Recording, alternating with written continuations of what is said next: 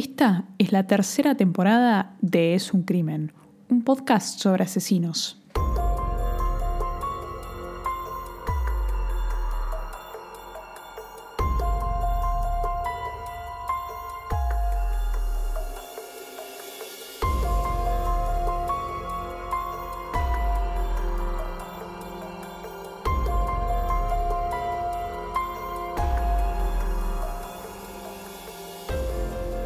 Hola a todos, ¿cómo están? Este es el inicio de la tercera temporada de Es un crimen y como siempre nos acompaña Anabela, por supuesto, acá estoy. ¿Cómo te va? Bien, dentro de lo que se puede estar bien dentro de una pandemia, ¿no? Estamos en una circunstancia Hay- extraordinaria. Hay que decirlo, de mierda. de mierda, sí, claro. Estamos... eh, ¿Vos lo decís por la pandemia? Porque yo lo decía por la cantidad de ruidos que están haciendo nuestros vecinos. Hijos de remil sí, puta. Estamos hace una hora 48 minutos esperando para grabar porque alguien decidió, no sé, mover las caderas con un poco de cumbia, pero en un volumen bastante como... Elevado. Sí. Pero además, eh, no menor, es que nuestro vecino, el que vive arriba, se está preparando para American Ninja Warrior. si no conocen American Ninja Warrior, pueden pausar este episodio, ir a Google y tratar de averiguar el programa que espera toda América, ¿no? Sí, yo para mí es American Ninja, la reputísima madre que te parió, pero bueno, nada. Es insoportable. No, y además, ¿vieron cuando hablan de la gente que no le da mucha pelota al dinero, como que puede vivir con poco dinero y qué sé yo? ¿Saben para qué quiero tener mucho dinero? Pero mucho, mucho dinero. Para no tener que convivir con estos... Eh, no, yo con mucho dinero lo que haría sería acustizar todo, cosa de yo no escuchar lo que pasa afuera y que afuera no me escuchan a mí. O sea que si me muero dentro del estudio nadie se entera. Esa no, no, para mí no era la idea. Para mí, bueno. para mí sí. Bueno, estamos eh, en el medio de la pandemia de COVID-19, coronavirus. COVID-19, ¿qué quiere decir COVID-19? Que fue descubierta el año pasado. Lo que pasa es que como no se tomaron los controles debidos, estamos en el 2020, en abril de 2020, sufriendo las consecuencias. Sí, es algo que ya mató mucha gente y lamentablemente va a seguir pasando. Pero bueno, estamos todos. Y es algo muy loco que pasa que acá en Buenos Aires es la misma situación que, no sé, en Colombia o en Estados Unidos. Cualquier persona con la que hablas de prácticamente cualquier parte del mundo te dice que está encerrada en la casa. Exactamente, sí. Eh. Es increíble, o sea, nunca hubo tanta gente encerrada en su casa, nunca en el mundo. Nunca hubo tanta gente consumiendo internet, electricidad. Lo que también siento es, obviamente, una nueva experiencia que tiene que ver con el trabajo remoto, que para mí es algo nuevo. Eh, lo que siento es que trabajo más horas. No sé si realmente trabajo más horas, pero es, es mucho tiempo el que uno pasa sentado mirando una pantalla. Y bueno, la verdad, ¿qué crees que te diga? Prefiero estar en esta pandemia, en un mundo donde tenemos Netflix, donde tenemos YouTube. O sea, una pandemia hace 20 años atrás hubiese sido mucho peor. Bueno, basta, muy bajón. ¿Qué pasó desde el último episodio del podcast hasta ahora? El último episodio del podcast que salió eh, en el mes de enero. Salió con retraso, ¿por qué? Porque me agarró apendicitis. Claro. Eh, así que la última temporada fue grabada con apéndice. A partir de ahora estamos grabando sin apéndice, pero bueno, en el medio, ¿qué pasó? Salió un episodio de Asesinos que me tienen harta con el petiso orejudo. Salió nuestro primer video de YouTube oficial. Nuestro primer video de YouTube, que no es un vivo haciendo pelotudeces, sino que es un video en el que estamos recorriendo eh, la ciudad de San Rafael, en Mendoza, y hablamos pelotudeces como siempre y hablamos de un caso Muy de- importante. claro. Eh, si no lo vieron, pueden hacer clic en ningún lado, porque esto es un audio, pueden ir a YouTube y verlo. Bueno, después, por supuesto, este encierro nos lleva a consumir un montón de Series, películas. Sí, documentales. Vimos, bueno, relacionados con crímenes, vimos un par. Uno se llama Los juicios de Gabriel Fernández, que es una historia horrible sobre un nenito muy maltratado que termina muriendo por, por, por ese maltrato y que al final de la historia uno se da cuenta. No al, no al- no al final, pero digamos, la, la síntesis es que básicamente el Estado fue culpable del- de la muerte de ese chico, más allá de los padres que lo mataban, pero Sí, déjenme decirles que vimos todos los episodios juntas y que fue muy difícil. Episodio tras episodio se ponía cada vez más complicado, más complejo, más difícil de mirar y te digo, pocas veces termino mirando una serie y me deja como un nudo en el estómago. O sea, terminaba un episodio y nos mirábamos tipo. "Uf, la puta madre. Estoy, estoy cansada. Sí, Estoy, tipo, te agota. como cansado, como. Lo que pasa es que es la Drenada. angustia, es la angustia Sí. que uno desarrolla durante el episodio. Es tremendo, o sea, mírelo, pero tengan precaución. No sé si se los recomiendo para este momento, porque uno ya está a veces medio bajón. Hoy Ana me dice. Nos vamos a morir todos. Le digo, pará, pará. No, me dice, esto, esto no joda, nos vamos a morir. Bueno, bueno. Entonces, si están como en un poco ese perfil apocalíptico, no sé si les conviene ver eso, porque la verdad que es duro. Después vimos otra sobre un jugador de fútbol americano que resultó ser un asesino. Interesante el documental. Sí, eh, es el caso de Aaron Hernández, un jugador de fútbol americano que tenía todo, ¿no? Para ganar, para ser feliz, para tener una vida de éxito. Ganó un Super Bowl. De hecho, ganó... con un equipo, no sé, Sí. yo de fútbol americano no tengo la más pálida. Eh, pero- Se descubrió después que, bueno, era un asesino, asesinó a tres personas, si no me equivoco. Sí, pero parece que mm, hay un problema del cual sufren los jugadores de fútbol americano. Y algunos eh, jugadores de deportes muy violentos, ¿no? Donde uno sufre muchos golpes, En la cabeza. especialmente en la Eh, cabeza. Que, que pasa algo en la cabeza, que, que algo... Es un deterioro cognitivo que desarrollan muchos jugadores de fútbol americano. Y bueno, lo que sucedió es que se venía estudiando este caso. que le produce que la persona sea irascible, violenta. Exacto. Y cuando estudiaron después el cerebro de Aaron Hernández, descubrieron que Estaba deteriorado de esa manera. estaba muy deteriorado. Eh, lo cual para mí es súper interesante, porque al fin y al cabo, cuando a él se lo cuestionaba, él no entendía quizás por qué hacía las cosas que hacía, nunca llegó a confesarlo tampoco. Pero ¿cuánto de esto jugaba este problema que él tenía en la cabeza, no? Bueno, a muchos asesinos seriales o asesinos se les, se les estudia la- el cerebro. Porque no se sabe si es algo con lo que la persona nace, el ser un asesino, o algo del entorno, o las dos cosas. Así que eh, tiene algo que ver un poco con el cerebro asesino, digamos. No, un cerebro completamente normal no tiene los mismos pensamientos ni acciones que un cerebro de una persona que, que mata y después que mata eh, concurrentemente, no es lo mismo una persona que mata una vez por, por, no sé, por defenderse o por X motivo que una persona que lo hace a conciencia y repetidas veces. En resumen, eh, es, es un muy buen Sí. eh, miniserie. Y ese no les deja tan, tan Ese- detonado como el otro. No, ese es muy interesante, a mí me, me Y gustó. después Y el uno- último, de, a ver, todo el mundo está hablando de este documental. Pero déjame decirte que fuimos pioneras en verlo. Sí. Lo- porque acá es, bueno, ¿qué vemos, che, hoy? Tiger King. Rey Tigre, como dirían en Aspen Classic. Eh, Tiger King, un documental donde hay homosexualidad, animales exóticos, tráfico de fauna, asesinatos, eh, Narcotráfico. narcotráfico, poligamia. eh, No sé, me están faltando 10 tópicos seguramente, pero es Y lo mejor de este documental es que cada episodio se pone mejor, Sí. peor, depende cómo lo quieras mirar. Sí. Pero a mí me volvió loca fue estar directamente drogada. Era una sensación que miraba un episodio y quería mirar el otro. Quería Veamos mirar el otro, veamos el otro. Eh, No sé qué son seis, Nos duraron- siete, no sé. Eh, ¿Cuántos Dos días? días. duró? ¿Dos días? Dos días. No, una cosa impresionante. Véanlo. Acá María obviamente es muy amante de los animales y, y por un lado sufrió mucho más que yo. Sí, sufrí. La gente que le gusta mucho los animales, hay partes que son no de maltrato, digamos, nadie les está pegando a los animales, pero hay un maltrato de... Es un maltrato. A ver, el, sacarle un, un tigre recién nacido a la tigresa es una acción nefasta.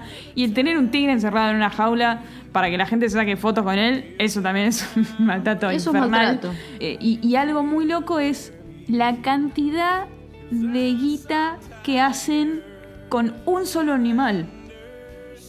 La guita que mueven esos animales. Sí, es impresionante. Así que. Bueno, yo se los súper recomiendo. Si tengo que elegir de los tres, recomiendo Tiger Sí, King, sí. por supuesto. Y hay, hay un crimen ahí dando vueltas en, en este documental. Al menos, al menos un asesinato. Sí, no, no está, digamos, probado, pero hay como una sospecha media.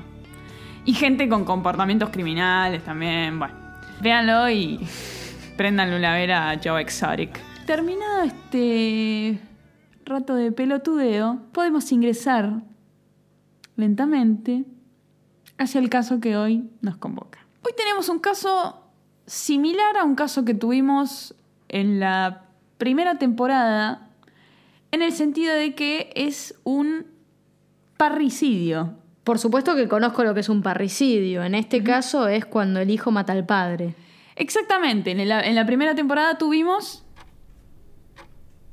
Las hermanas satánicas de Saavedra. exactamente, que fueron dos hermanas que mataron a su padre en una suerte de Ritual satánico. Sí, comillas, comillas, comillas. El caso que tenemos el día de hoy no involucra rituales satánicos, no involucra cantos gregorianos, no involucra nada de eso. Y son dos hermanos que Que no son los hermanos Joclender. no son los hermanos Joclender, eso, si algún día tengo ganas podemos hablar del tema, es, es un parecido muy conocido acá en Argentina. Pero en este caso, dos hermanos agotados mentalmente por su padre, por los maltratos de su padre, deciden que ya estaban hartos del padre. Pero bueno, vamos a hablar lentamente. Estos son los hermanos Santiago y Emanuel da Bouza. El padre de estos chicos, la víctima, Ramón da Bouza, era un tipo conocido en Argentina. ¿Por qué? Fue exfuncionario del Ministerio de Economía de Raúl Alfonsín, en la presidencia de Alfonsín, que fue una presidencia del año 83 al año 89. Bueno, este señor tuvo un cargo y luego de ese cargo político pasó a ser un ejecutivo de la empresa Techint. ¿Querés contarnos qué es Techint? Eh, me pones un poco en aprietos, pero te lo resumo así nomás. Techin es un grupo, es un holding, ¿sí? Muy importante en la Argentina, creado por eh, unos hermanos, entiendo, una familia italiana, que son los Roca.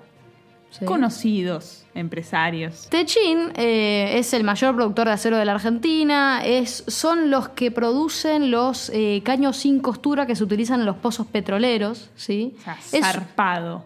es una empresa de la concha de la lora, ¿sí? Entonces, le, le hacen los caños a todos, ¿eh?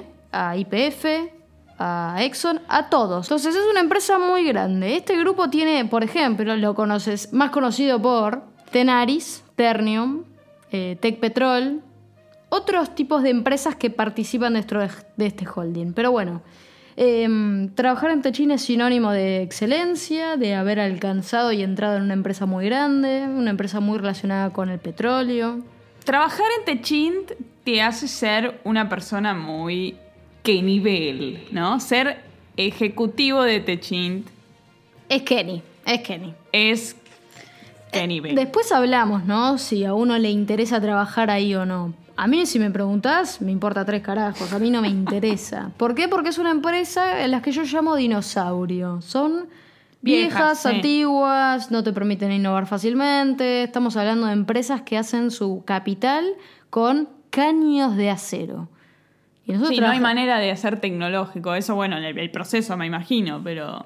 Uno puede llegar a escalar un negocio hasta cierto punto, más no. ¿Me explico? Está bien, bueno, no les ha ido mal, igual. No, y para son nada, casi para nada. monopólicos acá. Sí, en O lo, que, en lo que refiere a caños, sí.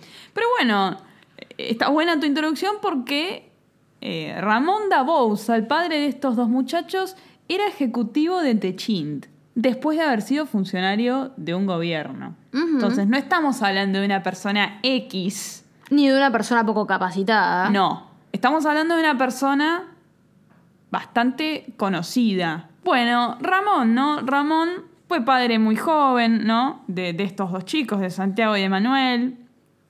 Y se separó muy rápido de, la madre de, ellos cuando, cuando ellos eran muy chiquitos, ¿no? Después se casó un par de veces más, tuvo otros hijos, se separó.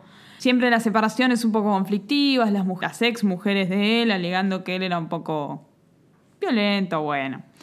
Cerca de los 40 años eh, empezó a tener algunos problemas con el alcohol, lo que hizo que se acentuara un poco su carácter ya agresivo desde el vamos, ¿no? Intentó suicidarse varias veces adelante de sus hijos, bueno.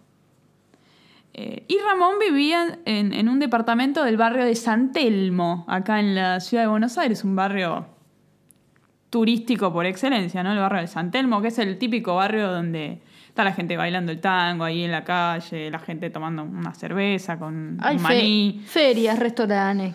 Es un... Sí, muy, muy pintoresco. Venden antigüedades. Bueno, y estaban Santiago y Emanuel, los dos hijos de Ramón. Hacia el año 1998, Ramón tenía 44 años y Santiago tenía 22 y Emanuel tenía 24. Quizás hay algún error con la edad, porque la verdad que los medios de comunicación, unos te dicen que Santiago tenía 21, 22 o 23 y otros te dicen que Manuel tenía 23, 24, 25. Bueno, me chupa un huevo, tenían entre 22 Santiago y entre 24 Emanuel. Perdón, repetime. ¿Quién era el mayor? El, el mayor es Emanuel. Emanuel, perfecto. Era de público conocimiento, digamos, dentro de la familia de Abousa, que Ramón siempre los trató bastante para el carajo a los hijos. Que no era un padre amoroso, ¿no? Sobre todo porque a los chicos quizás no les iba demasiado bien en los estudios, eran lo que se dice un poco vagos, digamos, en la adolescencia. Es típico igual eso. Santiago, el menor, estudiaba en la Facultad de Ciencias Económicas, creo que para contador, estudiaba alguna carrera de ese tipo, vivía solo en el departamento del barrio de Recoleta y trabajaba en el INDEC. El INDEC es el Instituto Nacional de Estadísticas y Censos. Es el, el lugar que proporciona a la Argentina con estadísticas, números. Estadísticas, por ejemplo, datos como la inflación, el número de pobres, cuánto vale la canasta básica, etc. Claro, bueno. El INDEX se prepara para hacer un censo cada 10 años. Bueno, Santiago trabajaba ahí. En marzo de 1998, Santiago y Emanuel ya estaban bastante hinchados las bolas del- de su padre y empezaron a idear un plan para terminar con esa situación. Emanuel agarra una libreta, una libreta, un coso para anotar, empieza a anotar sogas, duplicar la llave, pasamontaña, bolsas negras, una lista de supermercado un poco interesante, ¿no? No, está, no quiere comprar yogur, leche, lechuga, no. Eh, bolsa, pa- pasamontaña, soga. Bueno, Digamos que si vos compras todo eso junto, como que llamás un poquito la atención. Capaz que si me echás con una lechuga capuchina, un tomate perita, un queso crema. una cebolla morada y la cebolla blanca, Y después un pasamontaña. eh, y un cacho de soga, ¿Qué pasa? y skip para lavar la ropa, como que si me echás, no es tan heavy, ¿me entendés? Estamos tirando un montón de chivos acá, no sé por qué no estamos cobrando regalías. Bueno, la listita del supermercado. Fueron a una armería en Barrio Norte, centro de la ciudad, no importa, una armería acá en Capital Federal. Y compraron una pistola marca Versa, calibre 22, y la pagaron con la tarjeta de crédito de Santiago. Versa es una marca muy conocida. Sí, sí, claro. Eh, déjame contar una anécdota. Eh, algo muy interesante, ¿no? De las Versa, las armas Versa, que es, es una marca, ¿sí? Es una empresa que fabrica armas en la Argentina, que está en Ramos Mejía, es que hay un solo hombre en la fábrica que prueba absolutamente todas las armas, ¿sí? De hecho, si no me equivoco, esta persona tiene como una leve em, discapacidad visual, aparentemente en un ojo, y sin embargo ese hombre es el que prueba todas las armas. Un dato que no le importa a nadie. Pero lo interesante es que todas las armas se prueban. Por supuesto, pero eso pasa en todas las todas las fábricas de Sí, armas. pero no todas las fábricas es la misma persona la que hace No, la prueba. también de- debe depender del volumen de fabricación. Tengo entendido que se prueba algo así como 300 armas por día. Bueno, compraron una pistola 22 marca Versa aprobada por el mismo hombre en toda la fábrica y la pagaron con la tarjeta de crédito de Santiago. Un dato no menor. Sabemos que los movimientos de tarjetas de crédito son algo muy fácilmente traqueables. Curiosa, ¿eh?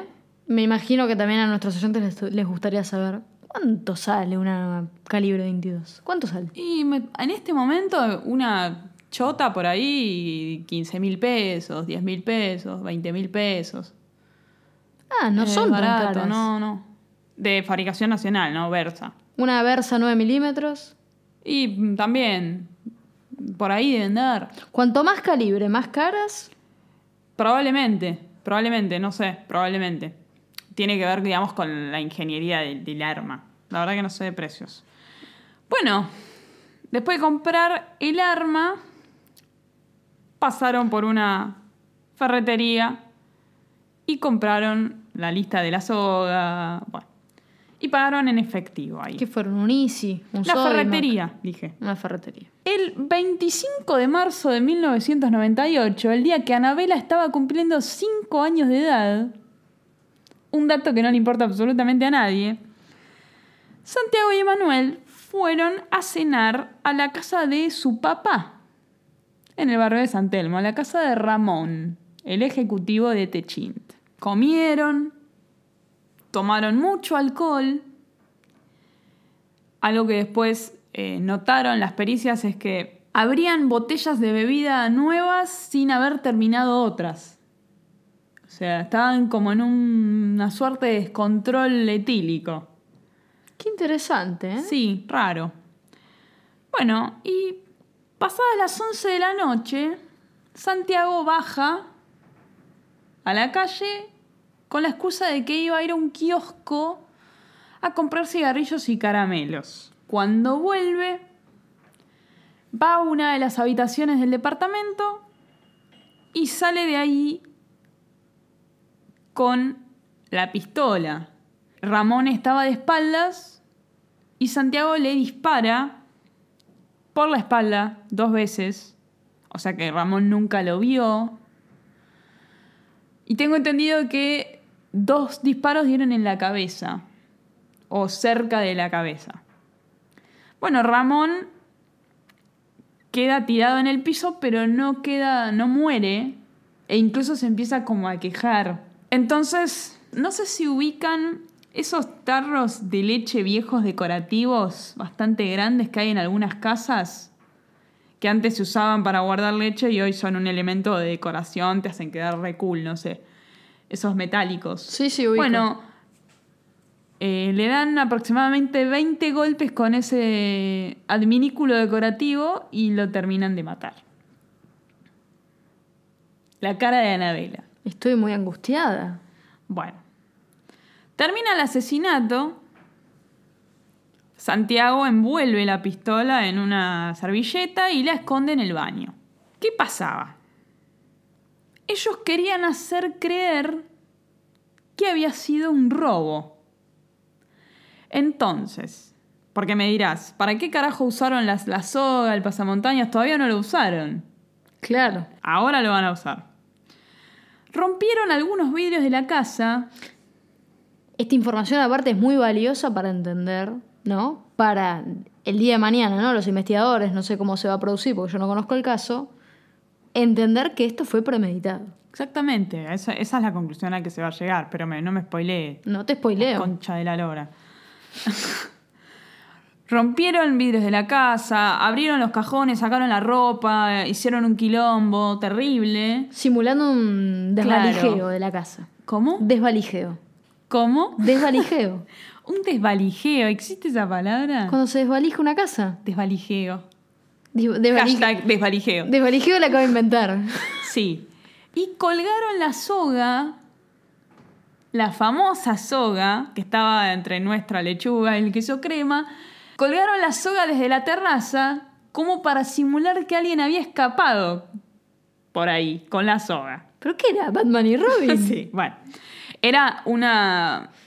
Era algo muy fácil de dilucidar. O sea, si nosotras dos acá, como dos pelotudas, estamos llegando a esa conclusión, imagínate un tipo que estudió para eso.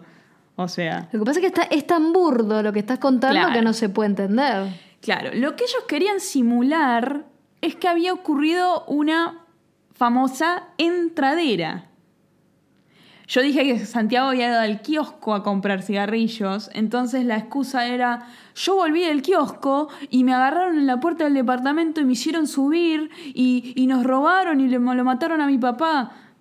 Y la soga fue para escapar. Claro, la soga fue para escapar. Terminado el asesinato y después de ellos montar la escena, los chicos llaman a la madre, a la primera ex mujer de Ramón, el, el padre que habían matado, y le cuentan esto: mamá, entraron a robar, lo mataron a papá, no sé qué, llorando. Bueno. Bueno, hay que ser buen actor, ¿eh? Y también llamaron a la policía con el mismo discurso, digamos. Bueno, Todo muy premeditado. Ellos parecían estar desesperados, relatando lo que había pasado.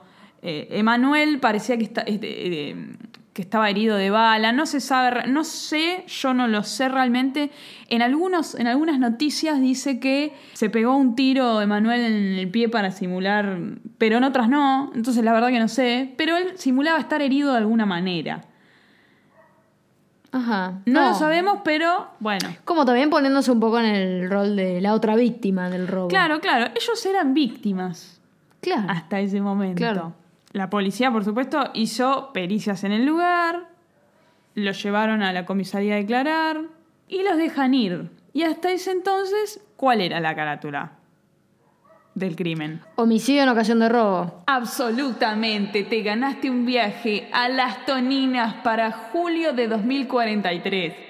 Bueno, si nosotras nos dimos cuenta que era todo Un verso. un verso.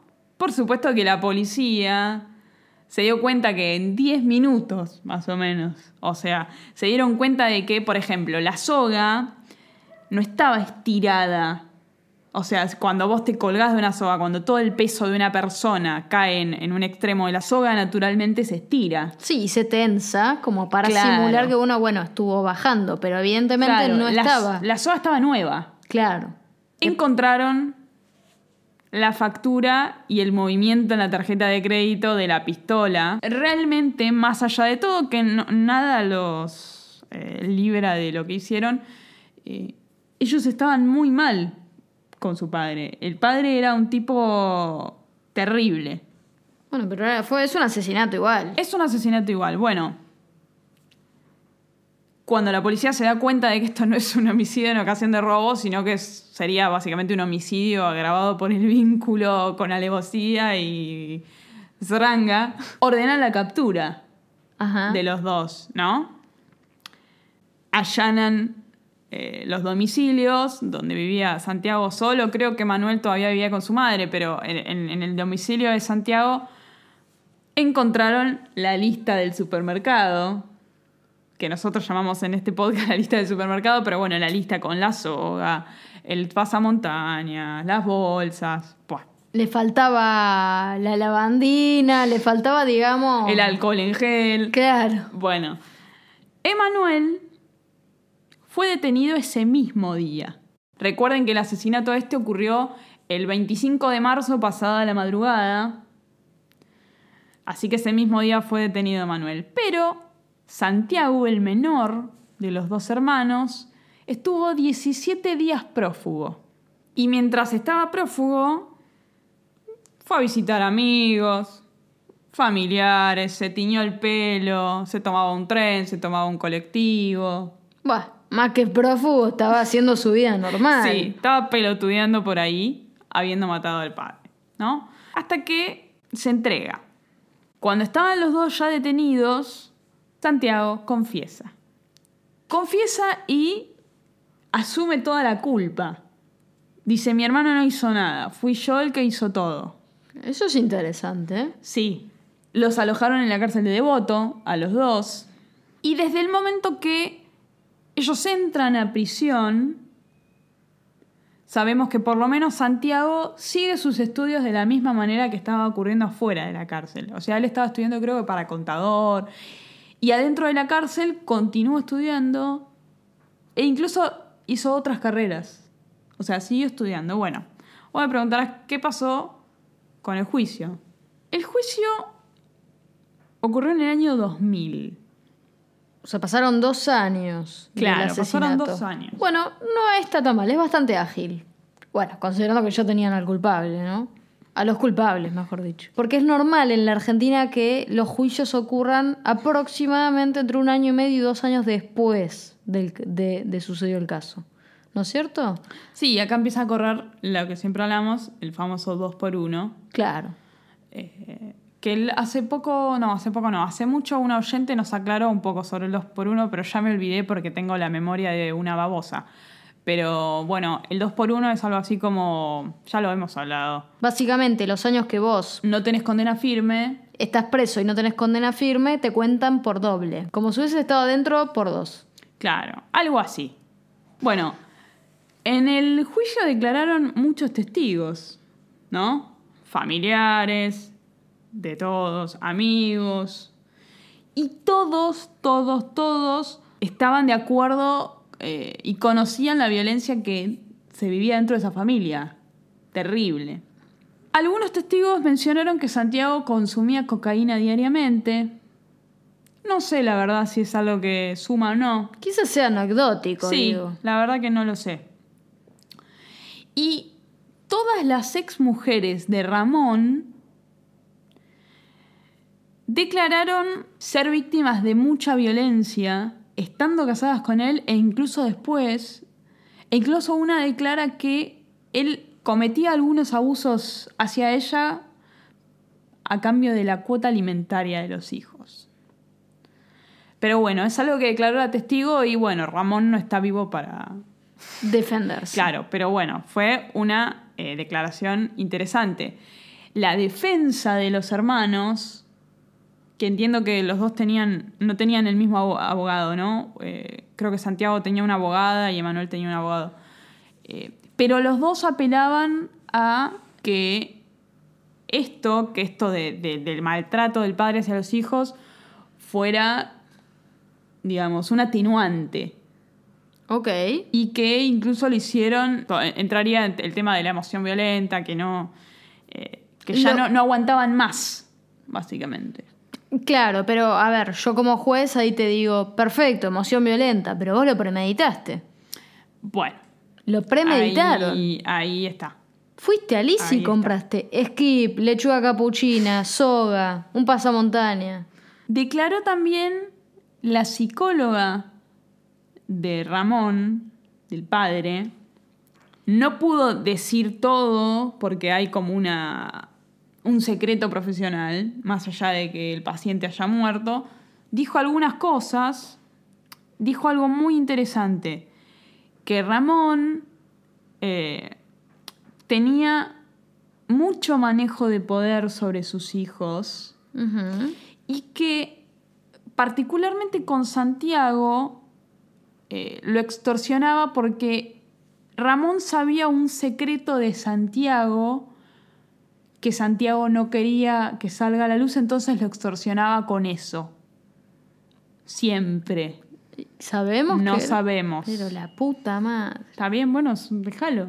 Interesante, o sea, el tipo usaba ese elemento para manipularlo al pibe y- y, Y hacer Y lo que quisiera con él, claro. Todos estos testimonios no fueron atenuantes. Al momento de tomar la decisión de la condena no, no fueron relevantes. Ok. Y en diciembre del año 2000, los dos hermanos fueron condenados a prisión perpetua por homicidio calificado por el vínculo. Lo de la alevosía no. No porque no, no, no es que lo cortaron en pedacitos. No, pero sí la premeditación. Tenían un plan. Pero por eso la carátula es homicidio agravado por el vínculo y no es homicidio culposo. O Homicidio agravado por el vínculo es que estás matando o a tu padre, o a tu madre, o a tu hermana, o a tu pareja. Si hay un abogado del otro lado que nos aclare, por sí, favor. o podemos googlear también. Bueno, cumplieron la condena en la cárcel de Devoto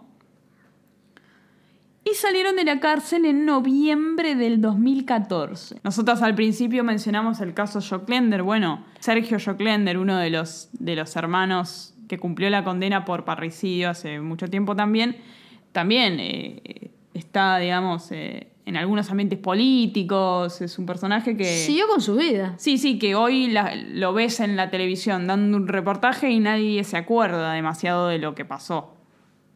Es correcto, sí. Bueno, hay algunos datos de color. A ver, cuando Santiago sale de la cárcel, Emanuel, perfil bajo, no sé qué, no sabemos qué pasó. Pero Santiago, y empezó a girar por algunos programas de televisión, contando su versión de los hechos. Pensá que entraron a la cárcel, no sé, con 24 años Santiago y salió con 38. Eh, era un tipo ya grande, distinto. Es una parte importante de su vida, además, ¿no? Entre los 24 y los 38. Sí, y él en estos programas de televisión que recorre contando lo que pasó, que, que en ningún momento dice que, que no fue su culpa, ni mucho menos, pero él intenta visibilizar, digamos, el tema de la violencia intrafamiliar y que en vez de haber hecho lo que hicieron, deberían haber pedido ayuda. Deberían haber pedido algún tipo de ayuda. Pero yo no puedo creer la autocrítica de este muchacho. Bien, Una maravilla. Sí, sí, sí, muy bien. ¿No? Y sí, pedir ayuda como ir, no sé, con, con un psicólogo o, o incluso qué sé yo, con la policía, no sé, pero pedirle ayuda a alguien en vez de tratar de resolver el problema así. No, claro. Eh. Había muchas, muchas cosas para hacer antes de matarlo. Sí, y también que, que- que en estas entrevistas que él da no, no habla mal en ningún momento del padre, incluso dice, mi padre me guió por el camino del estudio, del conocimiento, y bueno, no trata de no recordar, digamos, esa, Y esa parte. Eh, un- algo que él cuenta que es cuando él estuvo 17 días prófugo. Entra a la cárcel, lo, lo- lo meten en la cárcel y cuando iba entrando en el pasillo, los presos lo aplaudieron, porque por haber estado prófugo, 17 días era como capo, eh, bueno, evidentemente eso es algo que en la cárcel es muy valorado. sí, ¿No? parece, sí. Muy interesante. Eh, después hay otra cosa interesante que es que a Ramón le encuentran como una suerte de diario íntimo entre sus pertenencias con el título Novela familiar. ¿Estaba escrito una novela? No, él estaba escribiendo sus vivencias diarias y hay una, una sección que habla de, eh, de cuando nacen sus dos hijos mayores, de cuando nacen Santiago y Emanuel, y él lo califica como un mal momento y que le daba mal augurio. Ya vos. Así que bueno, Por lo menos sospechoso. Sí, hay un, creo que la abogada de Santiago en una entrevista que le hacen dice que este hombre, si los hijos no lo hubieran matado, él de alguna u otra manera hubiera terminado muerto, digamos, que él iba a terminar mal. Ya ¿Por- sea por porque qué? él había tenido varios intentos de suicidio y era un tipo muy violento, que al- alguien, si no eran los hijos, alguien o él mismo iba a terminar, digamos, con, Como con que su su vida. su vida estaba marcada en terminar pronto. Eso es. Y sí, era un tipo bastante problemático, parece. Sí. Pero bueno, al momento que ocurrió esto, a ver, la noticia ni bien sale era Empresario de Techín. muerto en un, un En un robo. En un confuso episodio. Sí, en un robo primero, en su departamento del barrio de San Telmo. Al rato, Se empieza a desarrollar la noticia. Claro. ¿no? Noticia en desarrollo, como dirían los diarios.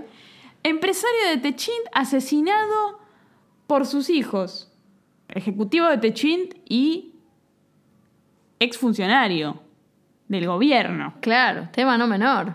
Bueno, eh, Una persona conocida, al fin y al cabo, no era solamente un ejecutivo. sí, no era. ¿Vos conocías el caso? No lo conocía, me pareció muy interesante. Y lo que más me gustó es lo último, lo que vos me contaste de Santiago diciendo eh, en la tele que pucha, lo tendríamos que haber resuelto de otra manera. Podríamos haber hablado con un psicólogo, ¿no? Como que esa autocrítica es la que más me gusta. Bueno, pero eso, digamos, el tipo... Eh, lo que te está diciendo es que está arrepentido.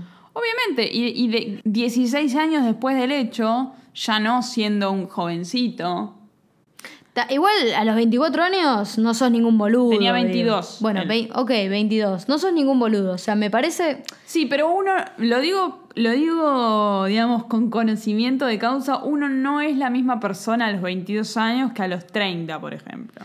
Ok, perfecto. No tenés la misma forma de resolver las cosas. No, y por eso evidentemente termina teniendo este rapto de autocrítica. Pero bueno, yo me quedo con eso. Me... Pero bueno, qué sé yo, yo, no sé, he tenido a veces discusiones con mi papá que me dice, eh, toma mi consejo, yo ya lo viví, te lo estoy diciendo porque yo ya lo viví y... y- y- Te lo digo por tu bien. Claro, y en un punto es, bueno, pero yo no puedo vivir a través de tus vivencias, yo necesito tener mis propias vivencias. Entonces, bueno, él hoy, Santiago, piensa como un tipo de 40 años, pero cuando tenía 22 no podía pensar como un tipo de 40 años. No, claro.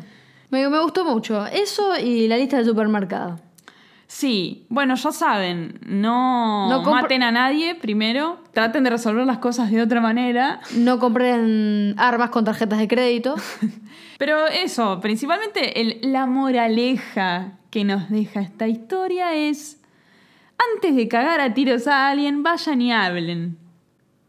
¿No? A mí me pareció la mejor idea. Bueno, veo que te gustó. ¿Sabes qué vas a hacer ahora, no? Vas a hablar con los vecinos para pedirle que bajen la música, porque si no vamos a terminar los tiros. ¿Ustedes se acuerdan que el último episodio, el anteúltimo episodio de la segunda temporada, en el caso de Kevin Evers, el tipo que está en Miami y eh, mata a eh, dos argentinos porque en teoría no bajaban la música? No voy a decir que lo estoy entendiendo a Kevin en este momento, pero un mínimo de empatía por Kevin. No, no, está mal, pero no, realmente también algo, algo para dejarle a los oyentes en esta época de cuarentena. Está muy bien que ustedes cuiden su cuerpo, quieran seguir corriendo adentro de su departamento para cuidarse sus ojetes, sus piernas, sus, sus putos colesteroles, Bueno. pero tienen que pensar que si viven en un departamento del primer piso para arriba, tienen gente viviendo abajo. Entonces, si ustedes se ponen a correr, se ponen a correr por el puto monoambiente, el de abajo va a escuchar sus putos pasos. Yo, si le tuviera, si yo creyera en Dios en este momento, le- si le pudiera pedir algo, es que terminemos con esta pandemia, porque tengo miedo que no salgas viva de acá. No, no, pero en serio, si van a hacer deporte, bárbaro, háganlo, pero háganlo un rato. El otro día eran, no sé, ¿qué eran? Las 12 de la noche. Y hacía tres horas ya que el hijo de puta de arriba estaba, no sé, haciendo spinning con, con el, con el piso. No sé. Y, y- y uno realmente tiene otra... El no poder salir un poco te altera. Fíjense cuando hay un animal en una jaula que camina de un lado para el otro. Bueno, es, es algo muy parecido. Entonces, Sí. no alteren al que vive abajo. No, claro, estamos en, estamos en una situación de ansiedad además. Bueno, entonces... Bueno, te- te- terminamos esto en una nota más de color, más un poquito más alegre, porque si no... No, pero, corchazo. pero piensen en el otro, loco. La reputa madre que los parió, piensen en el otro. Claro. Abajo, si viven en un edificio, tienen seres humanos viviendo. ¿Eh? Bueno. bueno. Espero que esta pandemia se termine rápido. Esperemos que sí. Y nos veremos en el próximo episodio. En el próximo episodio. ¿Algo que quieras? ¿Algún aviso parroquial que quieras? ¿Alguna colaboración para este podcast? Que se cuiden, que se queden en casa, es muy peligroso si salen, evítenlo y esa es mi moraleja. Es lo único que les Yo pido. pensé que ibas a promocionar nuestro mercado pago. Mira, Hubo un problema de comunicación. no, si les quedan dos mangos y nos quieren ayudar, eh, estamos muy muy cerquita de poder comprar un segundo micrófono y la verdad que nos vendría muy bien. Si quieren donar, pueden hacerlo a través de PayPal o a través de Mercado Pago. Encuentran los links en nuestro Twitter, en el tweet pineado, si no me equivoco. Ahí van a encontrar toda la información. Aunque sean dos mangos, el, el colectivo que se vienen ahorrando estas semanas, se los agradecemos muchísimo. La verdad que nos ayudaría un montón. Bueno, y nos vemos en el próximo episodio.